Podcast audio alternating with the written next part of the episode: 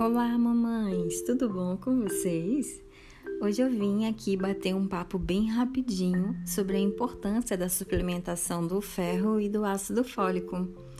Bom, eu vou começar falando sobre o ferro e as consequências da carência do ferro.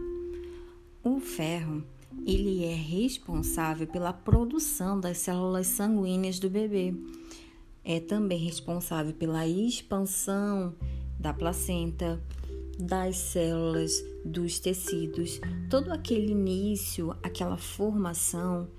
O ferro tem uma grande contribuição, por isso é muito importante estar suplementando o ferro.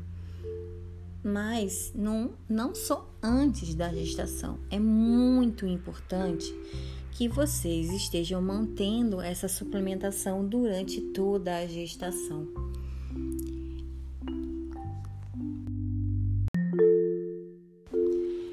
Já o ácido fólico tem uma grande importância na formação do sistema nervoso central do bebê. Ele atua contribuindo para o fechamento do tubo neural que vai dar origem ao cérebro e à coluna espinhal.